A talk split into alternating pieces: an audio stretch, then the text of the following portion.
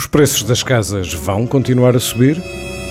O mistério das finanças tem o apoio Altice Empresas. Olá, seja bem-vindo a este episódio do Mistério das Finanças. Como de costume, eu, Pedro Santos Guerreiro, estou aqui com o António Costa. Olá, António. Olá, Pedro, viva. António, nós começamos com uma pergunta. A pergunta: os preços das casas vão continuar a subir? É a pergunta que toda a gente faz, mas na verdade ninguém sabe responder cabalmente. Aliás, se alguém soubesse, ou se todos soubéssemos, estávamos todos ricos. A verdade é que os preços das casas estão a subir há vários anos, em parte por causa do, da procura dos estrangeiros, em parte por causa das baixas taxas de juros, mas tudo isso é também muito mais do que um mercado imobiliário a funcionar, porque tem evidentes impactos sociais. Sobretudo nos centros das grandes cidades, há um desfazamento entre os rendimentos da população portuguesa e os preços das casas e das rendas. E a classe média vai sendo afastada para dar lugar aos ricos, podemos chamar-lhe assim. Mas até quando? E até quanto? Bom, para falarmos disto, convidamos hoje um grande conhecedor deste mercado. Chama-se Ricardo Costa, tem 49 anos e trabalha no mercado imobiliário desde 2004. O Ricardo Costa lidera a Luximus Christie's, que é representante da Christie's Real Estate no norte de Portugal e no Algarve. A Christie's Real Estate é uma rede imobiliária, tem 1.350 escritórios em todo o mundo, é o ramo da leiloeira Christie's e está posicionada no imobiliário de luxo. Já a Luximus Christie's, em Portugal, ela foi eleita em 2014 como o melhor escritório do mundo da rede. Aliás, em 2015 foi o próprio Ricardo Costa que recebeu esse prémio em Beverly Hills. Bom, mas nós não queremos propriamente falar da Luximus. Nós convidamos o Ricardo Costa não só porque é das pessoas que melhor conhece o mercado imobiliário em Portugal, mas também porque não tem, desculpem-me a expressão, a conversa de vendedor. Ou seja, não é daquelas pessoas que dizem que isto é tudo espetacular, que está sempre tudo bem, que vai subir até à lua.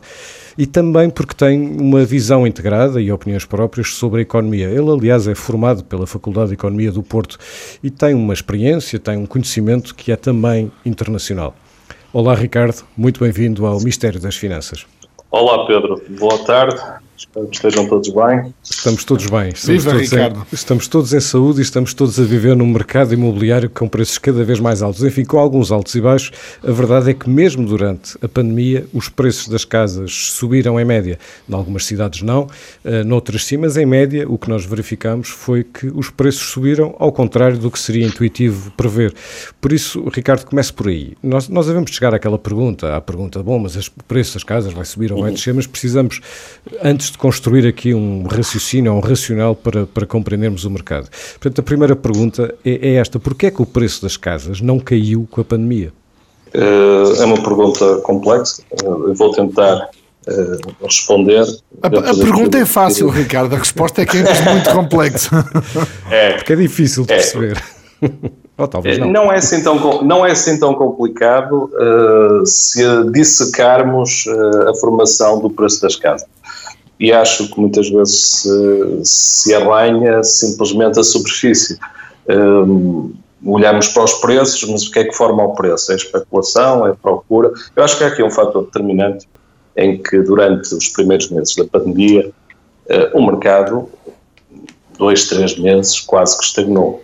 Não é verdade que as casas se conseguem vender com a mesma facilidade se as pessoas não as conseguirem visitar, ainda que algumas, que, que, que haja pessoas que tenham opinião que, que, através de um WhatsApp ou um iFace as coisas continuam a, a, a, ter a mesma fluidez. Ou seja, ali durante Isto os meses casos... o preço não era, não era, representativo porque basicamente Sim, não havia não mercado, mercado, não havia transação. Não hum. houve mercado. Dizer, não há viagens, se não há viagens eh, eu já nem falo nas viagens internacionais, mesmo, mesmo legalmente as, as visitas aos imóveis estavam, estavam vedadas, por razões sanitárias todos conhecemos, e portanto, eh, em determinado momento, nem se pode dizer que o preço subiu nem desceu. Uhum. O mercado é qualquer coisa inédita, não é? Quase como se não existisse legislação para se vender uma casa. Foi mais ou menos isso que aconteceu é possível comprar livros pela internet, comprar casas pela internet é um bocadinho mais difícil. É complicado. Agora, de facto, é depois nos meses seguintes houve uma retoma da transação. Sim. Aliás, a, a, verdade é que,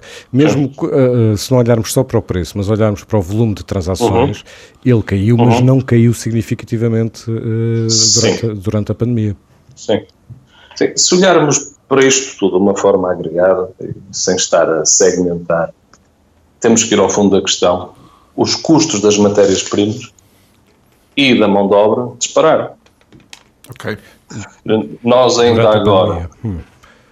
durante a pandemia, isso está-se a assistir, eh, está-se a assistir uh, mês a mês, mesmo nos momentos em que vivemos, um, o reflexo disso mesmo. Se nós olharmos para os últimos dias, uh, vemos as notícias mais frescas uh, referirem-se ao aumento do preço da gasolina quer dizer, e, do, e do gasóleo, dos combustíveis de uma forma geral. Não, não havendo uh, mudança no, na estrutura do, do, do cálculo da, da, do lucro, não é? das margens, o, o, o que nós estamos a assistir desde a pandemia é a uma escalada dos preços das matérias-primas.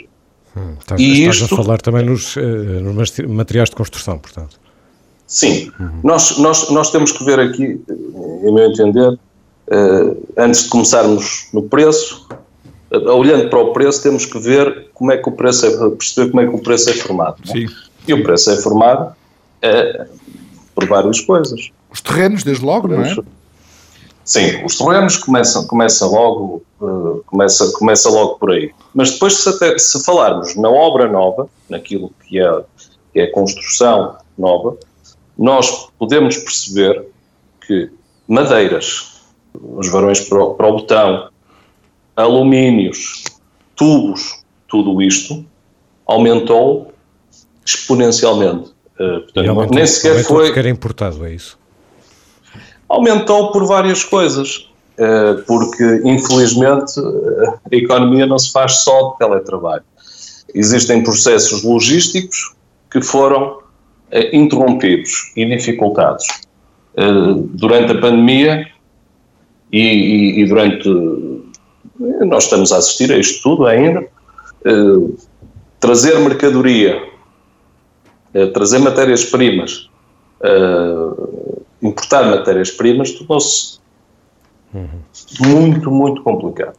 Os prazos alargaram-se, é? a logística complicou-se, houve encerramentos de, de, de, de produção, de, usinas, de fábricas que, que, que, forneciam os materiais necessários. Um, as próprias madeiras que, que, todas as casas levam muita madeira, também tiveram, eh, interromperam substantivamente a sua, a sua, o seu percurso, que até a pandemia tinha, tinha uma fluidez muito grande. E falamos uh, da mão de obra também, não é? A mão de obra está, e está também, também uhum. Exatamente. Enfim, estas restrições à, à circulação, à circulação uh, impediram. Hum. Portanto, isso, isso, isso, explica em grande parte tudo o que tem a ver com empreendimentos Sim. novos. Uh, com os empreendimentos com casas, novos. Com casas em segunda mão, uh, qual é a explicação? Ou seja, havia muita expectativa Expli de que Sim. houvesse, com a quebra de rendimentos, uhum. com certeza, que houvesse, uh, sobretudo do lado da oferta, Sim. uma grande disponibilidade, Sim. até porque aqui na quebra de rendimentos inclui-se, por exemplo, o alojamento Sim. local, não é? Portanto, havia muitas casas compradas para alojamento local que deixaram de ter rendimento. Agora, isso Aí já começamos a segmentar. Exato. Aí já começamos a segmentar. Deixa-me só de, de, de, terminar também só com o ponto da mão de obra, porque a mão de obra é, é algo que tem, tem um peso imenso na construção. Bem, se há restrições à circulação, ao trabalho, se há legislação relativamente ao teletrabalho, tudo isto, a própria inércia, toda a gente é afetada, os níveis de produtividade uh, decrescem. Uh, é muito mais difícil contratar construção neste momento do que antes da pandemia. E, portanto, isto, isto implica isto implica logo uma inflação Sim, dos preços. Impacto no preço final, uh, não é? Tem um impacto imenso e, e, e, se calhar o impacto que se está a, a sortir não é, não é exatamente uh, proporcional, porque muitas matérias-primas aumentaram 30%, 35% e os preços das casas, em média, houve algum acrescento, mas enfim, foi um acrescento marginal. Olha, e qual foi o, o, o impacto das uhum. moratórias? Foi mesmo isso que segurou no, no que diz respeito às casas em, em segunda mão?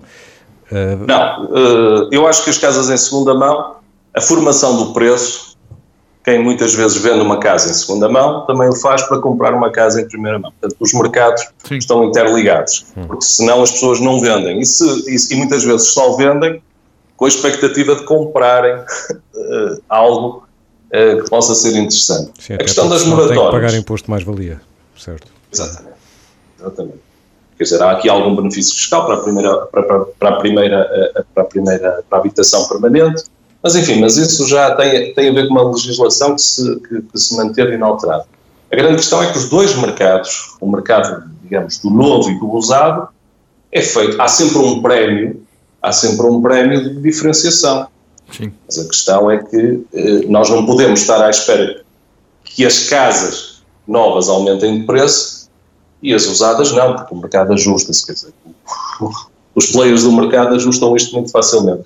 E, portanto, começa tudo, começa tudo, em primeira instância, por um, um, um, um impacto inicial, inicial de imobilização e depois, e depois de, uma, de uma incapacidade de fornecimento de matérias-primas que alterou o preço. Relativamente às moratórias, as moratórias foram, foram, digamos, foram, foram um recurso, a meu ver, interessante. Um, os bancos, naturalmente, eh, fizeram o que tinham a fazer, eh, com, com a legislação, facilitou-se o processo. É evidente que as pessoas vão, hão de acabar por pagar isto tudo, não é? Adiou-se a moratória, mesmo isso, adiou-se.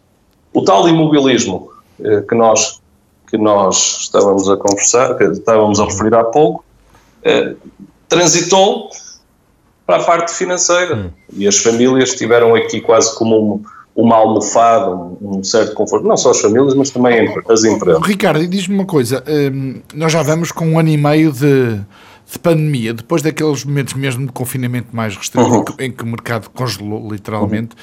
Uhum. Eh, voltou-se. Já estamos hoje com um mercado. Uh, idêntico, com uma dinâmica idêntica ao pré-pandemia 2019 ou ainda não? no meu pequeno universo. Sim, universo de luxo, segmento de luxo. Sim, sim. Uh, nós, em 2020, ainda assim, uh, conseguimos encerrar o ano com um decréscimo de 10% de volume. Uh, este ano estamos, estamos acima. Estamos acima. O que também mostra a desigualdade desta crise, não é? Do impacto desta crise. O teu segmento é um segmento alto um, e esse segmento resistiu muito melhor à crise do que segmentos mais baixos, não é?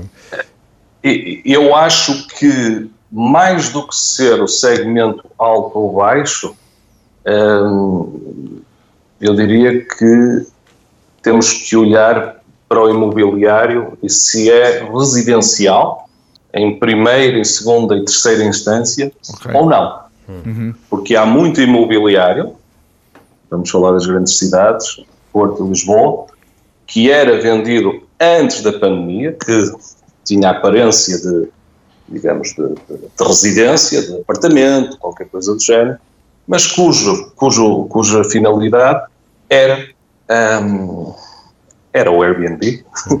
E, portanto, nós aí. É, exatamente. É, é turismo é uma atividade que não é residencial. Exato. E, portanto, eh, embora seja relacionada com a atividade que tem um peso de 10, 11, 12% na, na, na nossa economia, que é o turismo, a, a verdade é que eu, aí, aí aí verificou-se sim uma queda muito mais abrupta. Olha, há uma, há uma percepção uh, de que houve uma alteração na tipologia do tipo de casas que os portugueses procuram em função da pandemia, portanto com espaços mais amplos, com, com jardins, com isto, isto, corresponde à verdade ou é apenas um fenómeno residual eh, porque na prática o mercado continua com as mesmas características? O que eu acho é que a nível digital, enquanto as pessoas estiveram mais confinadas, não é? de alguma forma estamos todos um pouco confinados ou, ou, ou sossegados da nossa plena liberdade, o que se passa é que hum, era agradável digitalmente percorrer os sites e, e, e contemplar casas fantásticas com jardins.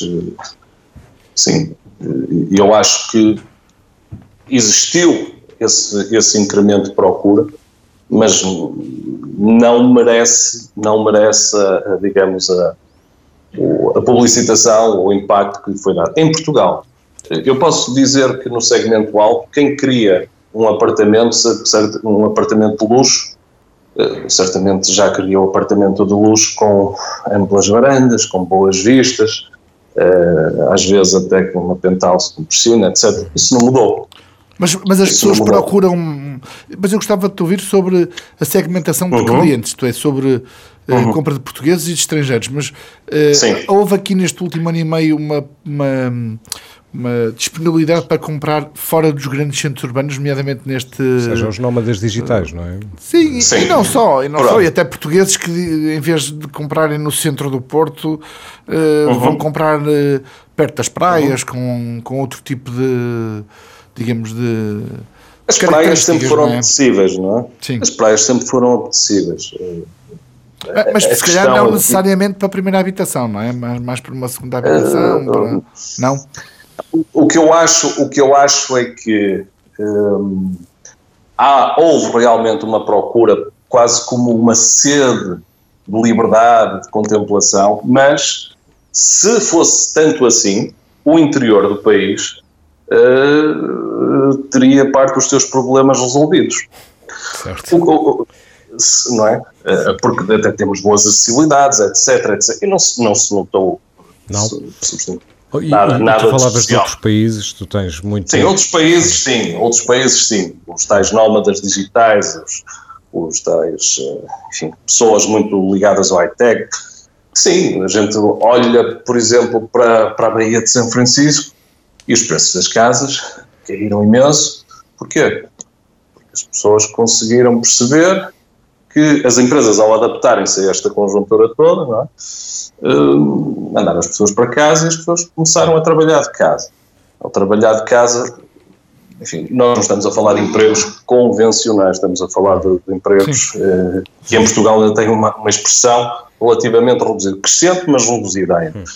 O que se passou foi que começaram a vender as casas, sim, e foram para estados até fiscalmente mais benevolentes, como Montana, etc., uh, compram aí grandes. E o, estado, o próprio Estado de Nova York, as pessoas, muitas delas deixaram de estar nos centros, no, no hub, no, em Manhattan, e, e, continuaram até no Estado, mas foram mais para, para o countryside, não é? É um pouco isto. Agora, num mercado, por exemplo, como o Algarve, que nós trabalhamos ativamente, eu não tive, até mesmo o Algarve é uma, uma língua costeira grande, mas não deixa de ser uma língua costeira, não houve maior procura de, de countryside, as pessoas. Não, o padrão manteve-se. Sim. Já agora, como é, que, como é que reagiu o mercado no Algarve? Ou seja, o, Algarve foi uma zona particularmente atingida pela. Eh, está a foi, ser não, ainda, está não é? a ser particularmente sim. atingida com, com impacto transversal. Sim. Uh, quer do Sim. ponto de vista de emprego, quer do ponto de vista uh, económico, uh, ou de recessão, Algarve, etc. Como é que o mercado se adaptou? Eu julgo que o Algarve está a passar um péssimo momento a nível turístico, sabemos todos. Um, há um índice de desemprego, ainda que seja bastante difícil recrutar pessoas, mas isto é uma opinião de quem tenta, tenta gerir o seu negócio. Uh, no entanto, surpreendentemente, surpreendentemente, nós até estamos com níveis superiores a 2019.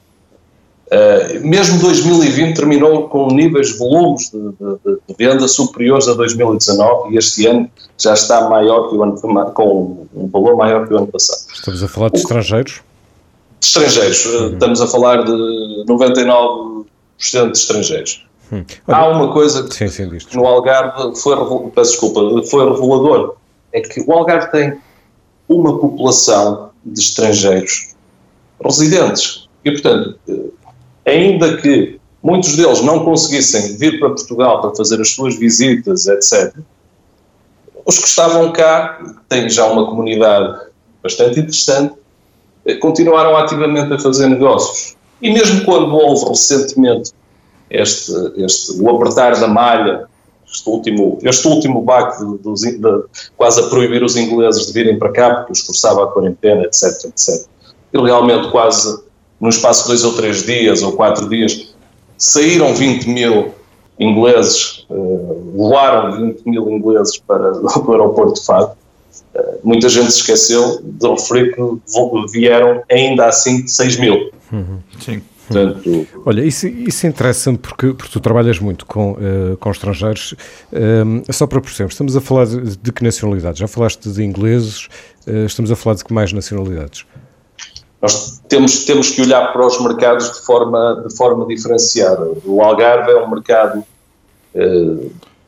que eu diria 70% do segmento do, do, do, de compra, dos compradores de segmento alto são, são britânicos. Uhum. E quando eu digo britânicos, britânicos nem ponho escoceses no meio, ponho okay. ingleses mesmo. Sim, sim.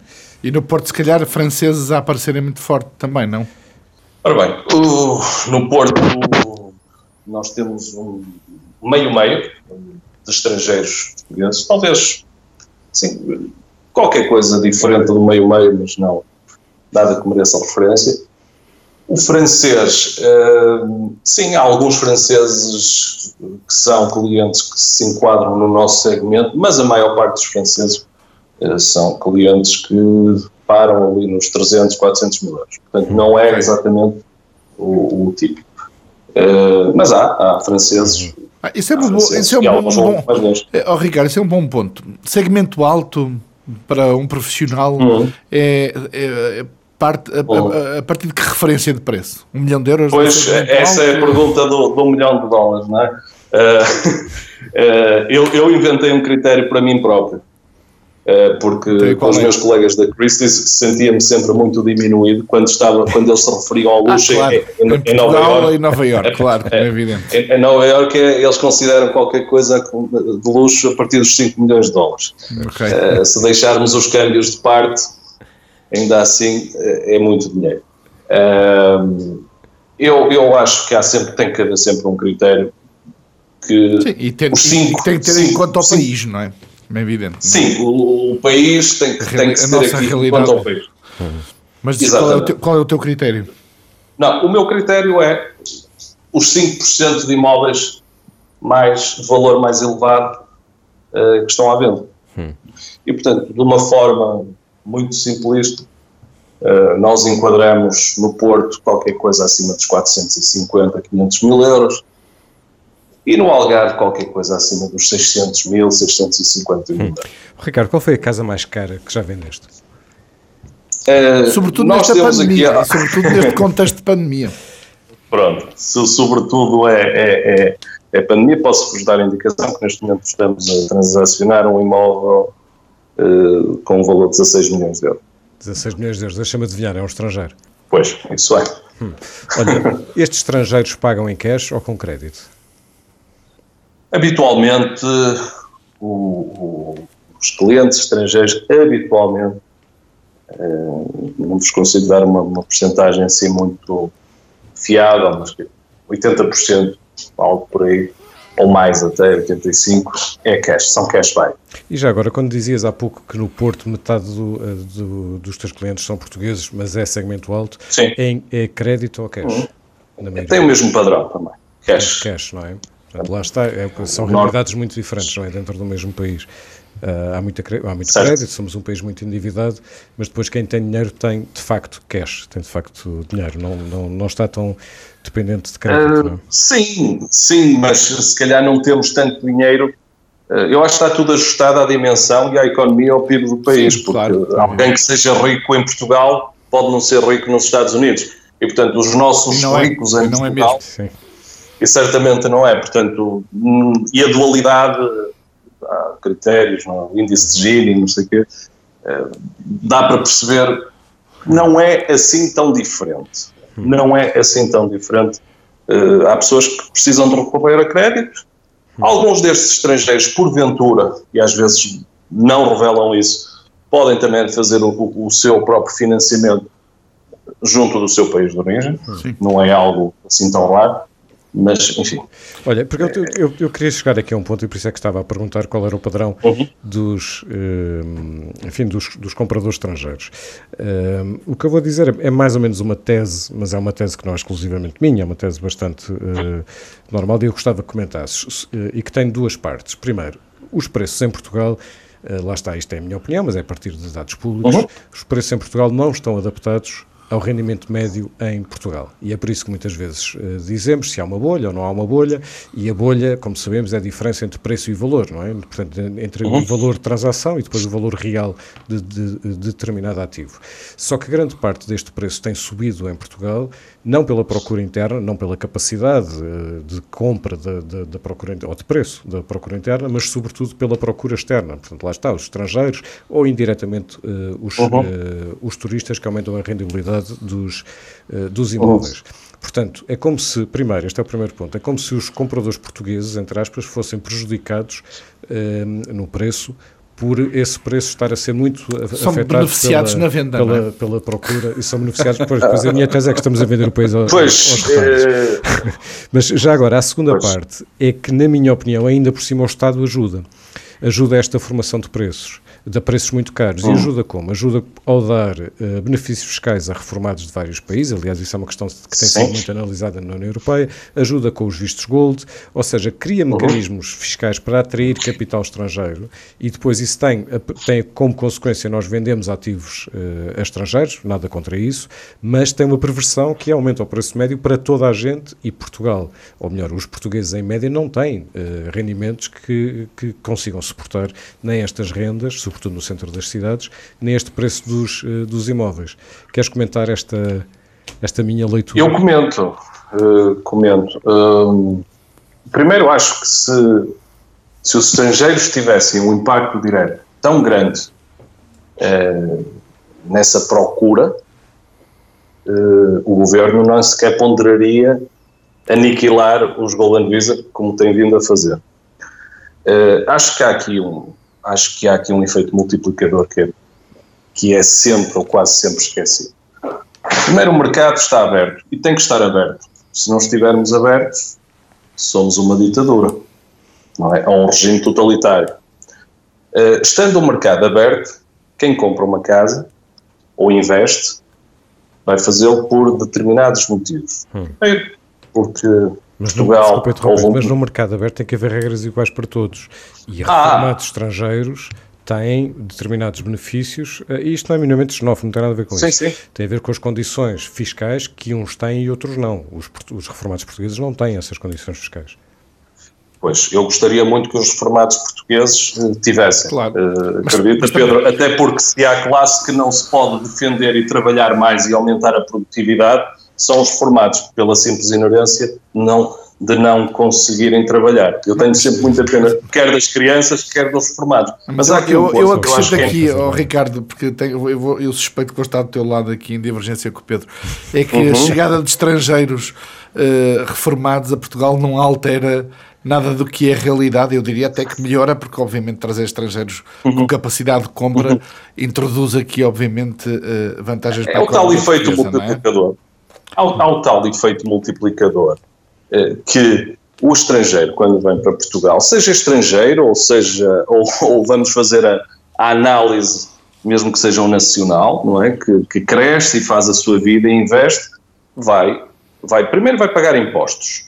Sim, claro. Se vai pagar impostos, compra uma casa, vai pagar IMT, vai pagar, vai pagar eh, por selo, vai criar empregos também, porque vai ter que existir mais notários, mais, mais, mais funcionários públicos, uh, vão consumir, restaurante. Nós temos que pensar que estes estrangeiros estão muito relacionados com o turismo. Uh, nós não podemos, na minha opinião, na minha opinião, dizer que se alguém visita o nosso país uh, pela via do turismo e depois eh, por gostar tanto do turismo, não pode optar uh, por uma residência mais permanente em Portugal, uh, eu acho que isto pode até ser discriminatório. Mas eu percebo o que é que o Pedro está a dizer.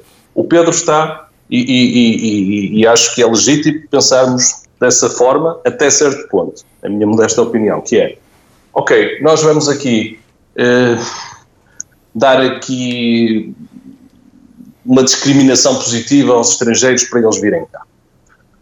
Ok. Vamos então ver isto de outra forma. O que é que se passa na Europa ainda há pouco tempo? A legislação deu muito, passou muito nas notícias, mas, mas se calhar o tema não foi suficientemente aprofundado. Uma empresa em Portugal paga 21,5% de IRC. Uma empresa na Irlanda paga 15%. O que é que é isto? Competitividade fiscal. Em Malta, nada disto. O Luxemburgo, é melhor não falarmos no Luxemburgo, não é? é melhor. Uh, Pronto, depois existem as Ilhas Jersey, eh, ainda aqui eh, na Europa, sim, já não é a União Europeia, mas, eh, portanto, os países procuram, de alguma forma, criar polos de atratividade. Portugal tem alguns que já são naturais. A segurança, sim. oxalá se mantenha, a boa recepção que os portugueses fazem, a boa habilidade dos portugueses uh, se adaptarem, fazem o esforço, muitas vezes até não dominando de forma fantástica os idiomas, uh, colmatam as insuficiências através de, através de um esforço muitas vezes uh, esplêndido. Portanto, somos um povo que tem aqui características e um país que tem características interessantes. E eu não vejo mal algum que nós criemos competitividade fiscal ou um tipo de competitividade e sobretudo a falta atrair... de outras, não é? E sobretudo a falta de não, outras. Há falta de outras e, de outros e olhamos agora para o caso é? de Espanha. Espanha tem um regime fiscal também que favorece a entrada de estrangeiros, também tem os Golden Visa e neste momento devem-se estar imensamente a rir de algumas, de algumas, de alguma instabilidade criada ultimamente, porque só estão a beneficiar com isso. Instabilidade em Portugal. Portanto, Estabilidade sim. legislativa que, anunciada e depois corrigida sim, sobre o que vai sim. ser a, o regime. Isto faz e, e, não sei o quê, e, e vai-se fazer e ninguém. As pessoas. Uh, ninguém reage bem a, a, um clima de incerteza. É? Sim, claro. Ninguém reage bem a um clima de incerteza, porque quem vai investir quer ter alguma segurança. Se as coisas começam a mudar muito, as pessoas não investem. E existem outros países fantásticos também. Embora este seja o que eu mais gosto. Mas, mas a verdade, a verdade é que existem alternativas. Não, e depois, depois criou-se aqui esta ideia, que agora na, na, na, campanha para as autárquicas é muito evidente, de que, e parece uma coisa, e aparentemente é muito popular, obviamente, senão os candidatos autárquicos não, não, não o fariam, que é a ideia de que se tem que garantir que os jovens têm que começar a viver no centro no centro das cidades, porque tem que ser no centro das cidades, não, não, podem, não podem viver uh, nas zonas limítrofes, não há. Não, tem que se criar. Uh, o Estado tem que proteger e financiar e subsidiar jovens nos centros da cidade. Isso é uma coisa que, pois, que não faz, e, e por outro lado, muito sentido. Eu e por outro os lado, conseguirem viver sozinhos já estão já é uma grande já é ótimo e tem a ver com a, com a progressão profissional, pessoal, dia, enfim. Antes os estudantes viviam juntos, agora já são os trabalhadores jovens que vivem juntos, não, têm capacidade para, para, para ter casa própria. Um, oh, oh, oh, Ricardo, vamos olhar um bocadinho para o futuro. Quando, quando um, pensamos na evolução do mercado imobiliário, quais são os, uh, os fatores importantes ou aqueles uh, que te ocupam ou preocupam? São, é o fim das moratórias, é a evolução das taxas de juros? O que é que é determinante? Isso é tudo conjuntural. Isso é tudo hum. conjuntural. Portanto, as moratórias vão acontecer, vai haver impactos, os bancos vão ter que engolir alguns sapos, vai ter que se esticar algumas coisas, vão ter que se criar mecanismos. Hum, engolir uh, a questão da inflação significa alguns alguns alguns créditos para imóveis que não vão ser pagos. Ah, sim, uhum. sim, sim, sim. A nível de empresas, muito, muito, muito, muito. Hum. depois, por outro lado, podemos estar relativamente sossegados, uh, a julgar pelas últimas notícias, o Banco Central Europeu nos dois anos próximos vai ter uma política de contenção de inflação, portanto as taxas de juros irão-se manter relativamente a menos, portanto não é por aí, o custo do dinheiro vai ser, vai ser barato. Hum, mas dizias uh, que isso, isso, é conjuntural, suponho que é, para ti há fatores estruturais, não, é isso? Para mim o fator mais importante de todos e que muito raramente é mencionado é, é, é, é a produtividade da nossa economia. Portanto, é baixa, continua a ser baixa, eh, vai continuar a ser baixa, uh, haviam-se as coisas e tem que haver uma revolução de mentalidades de empreendedorismo, na minha opinião. Antes estás a falar dos rendimentos, têm... não é? Mais importante, sim, sim, o mais importante sim. tudo é aumentar rendimentos e aumentar rendimentos aumentar rendimentos através da produtividade. Hum. Mas não estás muito otimista, pelo que percebo. Quer dizer, os nossos indicadores são o que são e são maus, não é? Quando comparado uh, eu, eu concordo. Eu concordo absolutamente com todas as medidas que sejam necessárias para amparar os maus momentos uh, de um profissional, não concordo que seja possível, uh, quase ad eterno, não trabalhar e ter algum tipo de rendimento. Isto é absolutamente surreal, porque alguém vai pagar isto. Se não forem os impostos internos, vão ser os impostos externos. E é por isso que às vezes os, as pessoas mais do Norte da Europa reclamam, sem com isto querer dizer que eles têm razão, não, reclamam tudo, mas há aqui uma coisa que tem que, na minha opinião, deveria mudar, que é uh, alguma flexibilização da forma como as pessoas recebem os seus rendimentos um, eh, e mudar a mentalidade. Mudar. Eu, eu tirei um curso de economia, como o Pedro Abocado uh, referiu, eu não me lembro em nenhuma das minhas cadeiras da universidade uh, nos terem falado em empreendedorismo. Eu acho que isto é fundamental. Hum. Mesmo, ao contrário, mesmo os ao contrário, de economia que estudaste foram com certeza os de economia liberal e, portanto, é, é, Sim, tem muito influência. estudamos vários, não é? o Keynes e os outros. E muito estudamos. portuguesa, sim. Sim, mas a questão de fundo é que, ao, contrariamente ao que um americano, por exemplo, pode, com, com, os problemas todos que eles têm, têm imensos problemas também, mas um americano relaciona imediatamente aquilo que faz com o que ganha. No meio existe a produtividade. Em Portugal não é necessariamente assim. E é isto que está, que está, que está em lá. Portanto, estás a falar do mercado de trabalho, estás a falar de. de Sim, eu estou a falar do mercado de trabalho. Alguém, alguém que, se alguém tem, tem um subsídio de desemprego, tem que demonstrar que está a procurar legalmente emprego. Hum. Então, agora, estar... agora vamos à pergunta mesmo do milhão de euros, não é? Afinal, os preços vão Sim. subir Exato. nos próximos meses ou não? Num futuro Pronto. visível, digamos assim, no que podes considerar, no que podemos considerar um futuro visível, digamos assim. Pronto. Eu, eu, eu antevejo que há uma coisa que está relacionada com, com isto todo, que é antevejo que a pandemia poderá acabar, ou não, não ser erradicada, mas o grosso da pandemia poderá, poderá uhum. quando estivermos todos praticamente vacinados, controlados, e portanto esta história das matérias-primas vai de alguma forma, parar, não é? Porque os fornecimentos vão ser mais fluidos, etc. E também uma disponibilidade maior para, para encontrar mão de obra. Uh, acho que os preços se vão sustentar com acrescentos marginais baixos. Hum. Isto é o que eu acho. Mas não podemos cometer muitos erros legislativos, uh, uh, políticos, dizer que vamos acabar com A, mudar, mudar C, pronto, isto... Ou tributar D, não é? Ou tributar D, mas, mas a questão, reparem, um cliente francês vai a um notário e no final do dia, quando compra uma casa em França, paga cerca de 10% de impostos. Aqui não é isso que está em questão. E os franceses são selvagamente carregados com impostos. É mais a incerteza, a incerteza, a insegurança que as pessoas têm quando investem. Hum.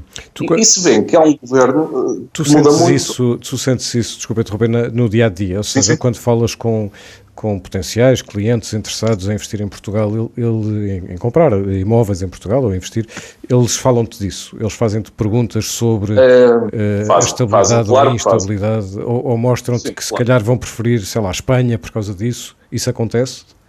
Já perdemos clientes para a Espanha. Por causa já, disso? Clientes, já perdemos clientes para a Espanha e clientes, clientes uh, de várias nacionalidades para a Espanha. E até nos perguntavam se, se nós podíamos uh, ajudar, etc, etc, recomendar, etc. Uh, já perdemos, lá está, a tal competitividade, não é? Uma certeza maior. sim, isto, a instabilidade é sempre péssimo. Uhum. A instabilidade, a incerteza, como sabemos, dizer, é a pior coisa que se pode fazer.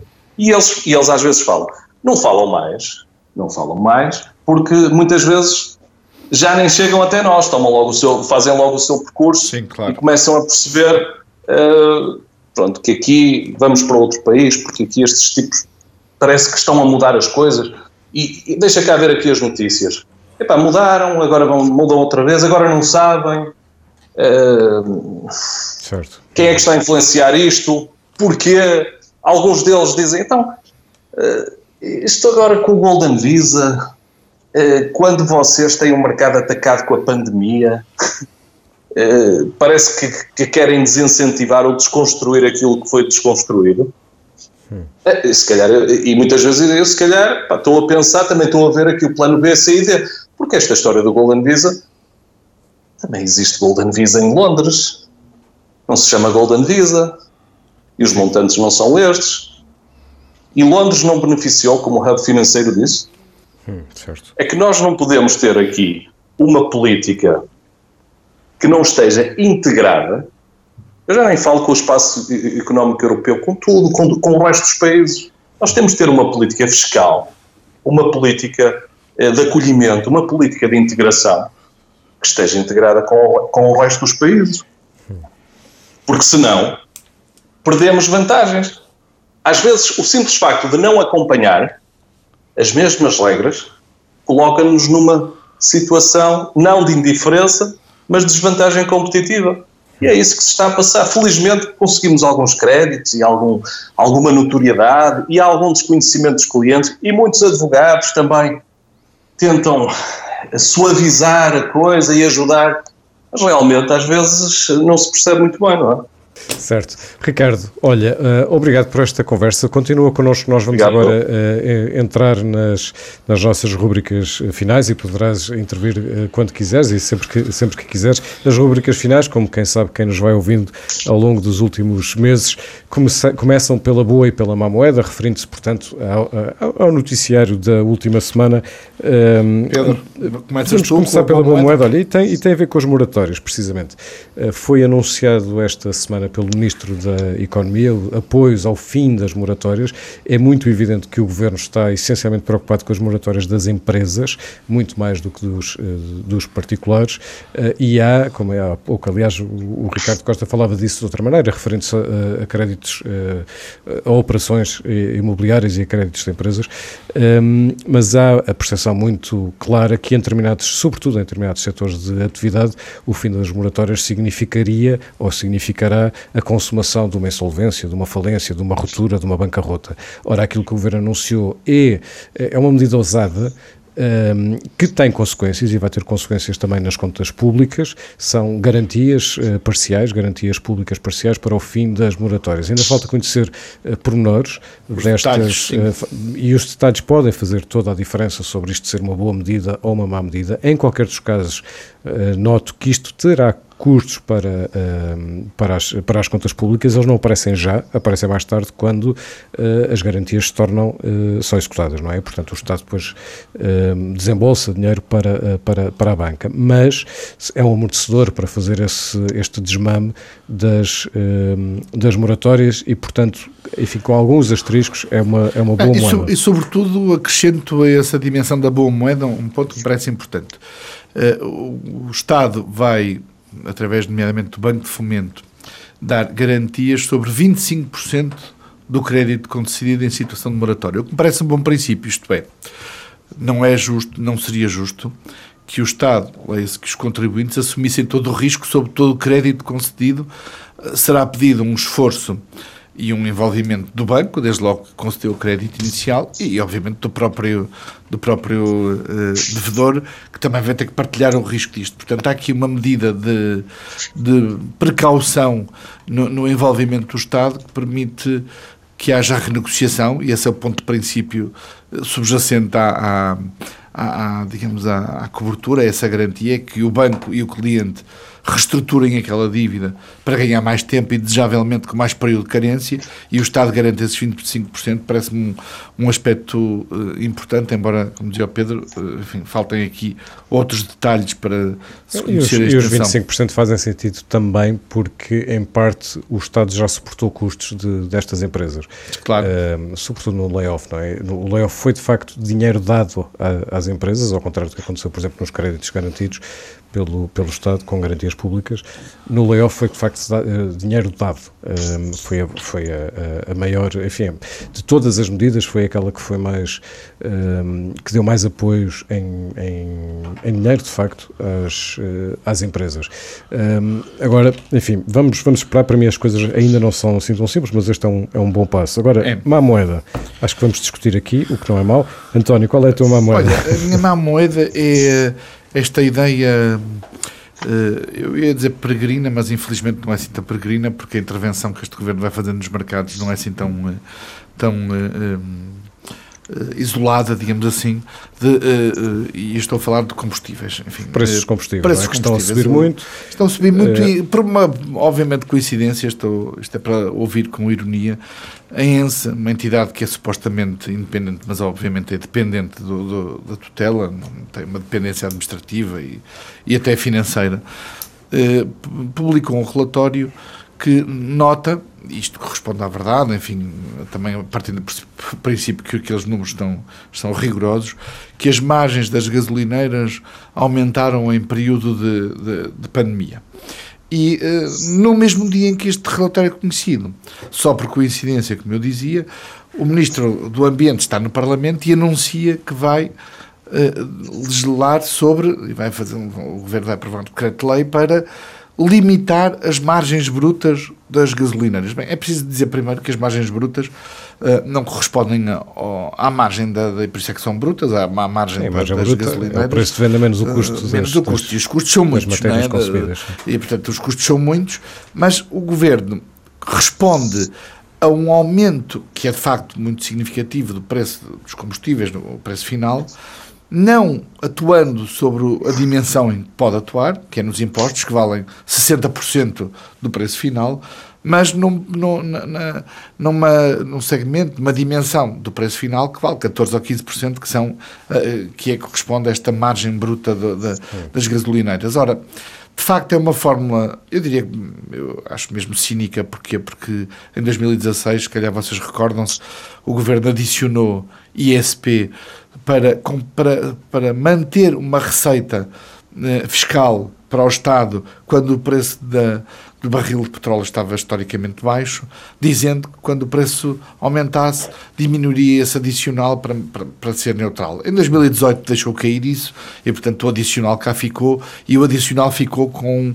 um argumento benevolente, bondoso, que é é um imposto ambiental, na verdade, para desincentivar Olha, as, o consumo. Sim. Ora, é assim, se o governo acha que há o oligopólio, que é o que o Ministro do Ambiente Terrestre diz hoje, esta sexta-feira, esta quinta-feira, perdão, a que estamos a gravar este Ministério das Finanças, deve pedir intervenção do, da Autoridade da Concorrência e atuar aí. Eu não acho que, que as gasolineiras e, e as petrolíferas sejam, obviamente, nenhum santos, estão a fazer pela vida, perderam muito dinheiro, obviamente, e os resultados também são evidentes dessas empresas. No tempo de pandemia, estava, estava tudo fechado, portanto não havia consumo, estão a jogar, obviamente, e, e, os, e as margens de facto aumentaram, hum, mas não, é, não são idênticas, o, o, comportamento das margens na gasolina e no gasóleo tem, tem tido comportamentos diferentes, mas ainda assim é o mercado a funcionar. Se, se o governo acha que há um problema de mercado, não deve ser o Governo a balizar essas margens, deve pedir às entidades reguladoras que o façam. Hum. Eu só não concordo contigo numa parte, ou seja, eu, eu, eu se castigo, eu até tenho muitas dúvidas que isto avance.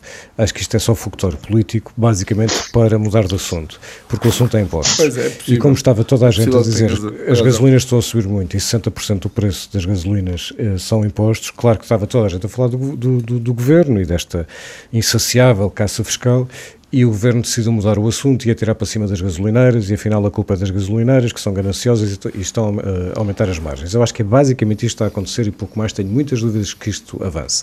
Mas dito isto, o mercado deve funcionar quando, uh, quando estamos numa situação de concorrência, ou como se diz a economia, de concorrência perfeita ou quase concorrência perfeita. Uh, e, e quando isso não existe, até os liberais defendem isto, o Estado deve intervir para corrigir falhas de mercado. Essas falhas de mercado acontecem quando há monopólios, quando há oligopólios declarados Ou, por exemplo, quando há uh, desequilíbrios uh, momentâneos entre oferta e procura que permitem abusos de ou de posição dominante ou abusos de preço. Só para dar um exemplo, quando, quando faltavam máscaras em Portugal, o governo, e na minha opinião bem, limitou o preço das máscaras porque havia um grande desequilíbrio entre oferta e, e procura e, portanto, isso permitia vender preços muito especulados. Uh, neste caso, Ehm, das gasolinas, o indício de uh, cartelização é o alinhamento dos preços. Os preços são basicamente sempre iguais, tirando algumas bombas de, de gasolina de low cost ou ligadas a outros negócios, como mas seja supermercados. supermercados não, mas lá está, mas isto está ligado a outros negócios, portanto Sim, também mas... é um fator de atração. Agora, a maioria dos, dos postos tem os preços completamente uh, alinhados. Oh, e isso não quer dizer tem... que elas combinem, não, porque quer dizer a margem é tão pequena. São, são 30 e tal cêntimos uh, de, uh, São 30 cêntimos de, de, de, de, margem. E esta. Uh, não, desculpa, não são 30 e tal cêntimos. Uh, ele subiu 30 e tal por cento, assim Sim, que é, exato. segundo este relatório. O, o, isto, isto não quer dizer que haja cartel, não é? Um cartel formal significaria uma negociação de preço, isso é legal. O que há é um alinhamento que é um, é um comportamento típico também estado da economia, que é o líder marca o preço e os outros imitam e ninguém tem que falar com, uh, com ninguém. Ora, a Autoridade da Concorrência, ao longo de anos, o que fez foi apontar para esse alinhamento de preços, mas nunca encontrou provas que mostrassem cartel. E, de facto, pode não haver cartel nenhum. Pode nunca ninguém na vida ter falado com ninguém e haver esse alinhamento. Portanto, a questão é, há uma falha de mercado ou não há uma falha de mercado? Eu, sinceramente, parece-me que há, uh, razões para entender que falta concorrência do ponto de vista de preço, não do ponto de vista de serviço, mas do ponto de vista de, uh, de, de preço. É difícil chegar a essa conclusão quando o peso dos impostos é 60% do total, não é? E, e, depois tens, vamos lá ver, Epá, António, e depois tens o, preço, o, o, o barril de petróleo, não é? Igual. mas é evidente que se nós, nós os dois estamos a vender laranjas e passa por aqui alguém, se eu vendo um cêntimo mais caro, tu é que vais vender tudo, portanto eu vou alinhar com o teu preço. Isso é evidente. Nem é, não há um problema de estares, seres líder ou de eu ser líder. É, Sim, de qualquer é, forma. Enfim, eu acho é que se há intervenção a fazer, não é na limitação das margens. É, uma, é, outra, é, uma é outro tipo de, de, de intervenção. De, último recurso, mas que pode justificar-se uh, em alguns casos e que neste, uh, neste caso falta concorrência, eu considero que sim, mas sobretudo estou a apoiar-me em relatórios que já existiram ao longo de vários anos da Autoridade da Concorrência, que no entanto tem sido incapaz de combater. Aliás, quando aparecem os painéis na, nas autoestradas, é por proposta da Autoridade da Concorrência. Sim. E na altura eu lembro do Presidente da Autoridade da Concorrência dizer, não era exatamente assim, mas quase, ele não tinha propriamente expectativa que os preços descessem. O que queria era que ficasse completamente visível e descarado para toda a gente que os preços são mesmo todos iguais. E isso, isso de facto ficou. Bom, vamos avançar vamos. para a nossa última rúbrica, as manchetes dos leitores, isto é, as notícias mais lidas e partilhadas pelos leitores do ECO ao longo da última semana. E quando nós olhamos para essa lista, Uh, não surpreendentemente, vemos gasolinas, como de que acabámos de falar, temo, e temos várias notícias sobre, um, ehm, sobre os casos de, de justiça uh, da, última semana. Portanto, estamos a falar de Luís Filipe Vieira, estamos a falar agora também de uh, Jorge Nuno Pinto da Costa. E uma das notícias, entre todas elas relacionadas com este caso, a mais lida e partilhada pelos leitores do ECO foi a notícia de que Vítor Fernandes, e agora vou citar o título, Vítor Fernandes não tem condições para liderar o Banco de Fomento, diz a Iniciativa Liberal. Não te surpreende esta escolha dos leitores? Não, não me surpreende, porque de facto, enfim, desde logo, porque os nossos leitores estão muito atentos, como já vimos noutras semanas, em relação às notícias mais lidas, a, a, a temas como este, nomeadamente o, te, o tema do, do, Banco de Fomento, que é um, que é um parece uma história, uma never-ending story, não é? Porque há anos que nos prometem o Banco de Fomento, uh, uh, finalmente, quando, quando a equipa ainda há duas ou três semanas falávamos aqui precisamente de não haver uh, aprovação por parte do Banco de Portugal da equipa. Finalmente, na semana seguinte, surge a aprovação do Banco de Portugal e quando surge a aprovação, surge o caso Luís Felipe Vieira. Enfim, uh, Vitor Fernandes não é, obviamente, e não está uh, nem acusado, nem, nem, nem, nem, nem nada que se pareça, nem sequer arguído, nem há indícios no, no, nos despachos, nem foi, obviamente, detido, como se sabe. Portanto, há aqui um tema, sobretudo, de risco de risco político que fez com que, eh, já sabemos hoje, eh, Pedro Cisa Vieira tenha uh, uh, optado por suspender a nomeação de, de, atirou para o Banco de, de Portugal, de, Vítor Fernandes, atirou para o Banco de Portugal. Eu creio que parece-me vai esperar que o tempo resolva o assunto e que o próprio Vítor Fernandes se canse de esperar. Vamos ver. Por exemplo, eu devo notar que se me parece, já me parecia errada a nomeação de Vítor Fernandes porque tinha estado na Caixa no, no período mais, na Caixa Geral de Depósitos, no período mais negro da história da Caixa Geral de Depósitos e dos grandes buracos, e, parecia errada a nomeação para um banco público, já, face ao que se sabe, me parece absolutamente excessivo que se questione agora se pode ser ou não presidente da CIBS, que é uma, uma, uma empresa participada por todo, pelos grandes bancos do sistema, uma empresa privada que está no mercado, e esse é um tema dos seus acionistas que têm que resolver, e portanto também me parece que não se pode agora transformar a vida de, de um gestor, neste caso de um gestor, uh, num, ou, ou alisar completamente e obrigar um gestor a ficar em casa, porque vem referenciado num despacho, isto é, o tema, o tema parece mais político, que é o Banco de Fomento é demasiado importante e não pode estar a ser, digamos, a sua discussão contaminada pela eh, pelos, pela, pelo que se escreve, pelo que se diz, pelas referências do Ministério Público sobre o, o que Vítor Fernandes eh, fez ou terá feito. Já no tema da CIBS, por exemplo, sou muito claro, enfim, com a informação que temos hoje, é evidente que deve continuar à frente da CIBS, é Sherman da CIBS, e, e, portanto não, há, não faz sentido que agora seja obrigado a sair por causa deste tema. Ricardo Costa, tu trabalhas na, na, na economia real, na vida real, tu uhum. não, não, tens banqueiros na tua empresa, não é? Ou ex-banqueiros na tua empresa? Ban banqueiros não, ex-funcionários bancários sim. Mas esses não estiverem envolvidos em nada, não é que não seja. Não. Lá está, a economia real. Ricardo Costa, muito, muito, muito obrigado pela tua presença neste, obrigado, neste nosso Obrigado, especial. Ricardo. Então, obrigado. Despedimos-nos também e muito obrigado a si que está desse lado e que mais uma vez nos acompanhou em mais um episódio do Mistério das Finanças. Nós voltamos na próxima semana. O Mistério das Finanças.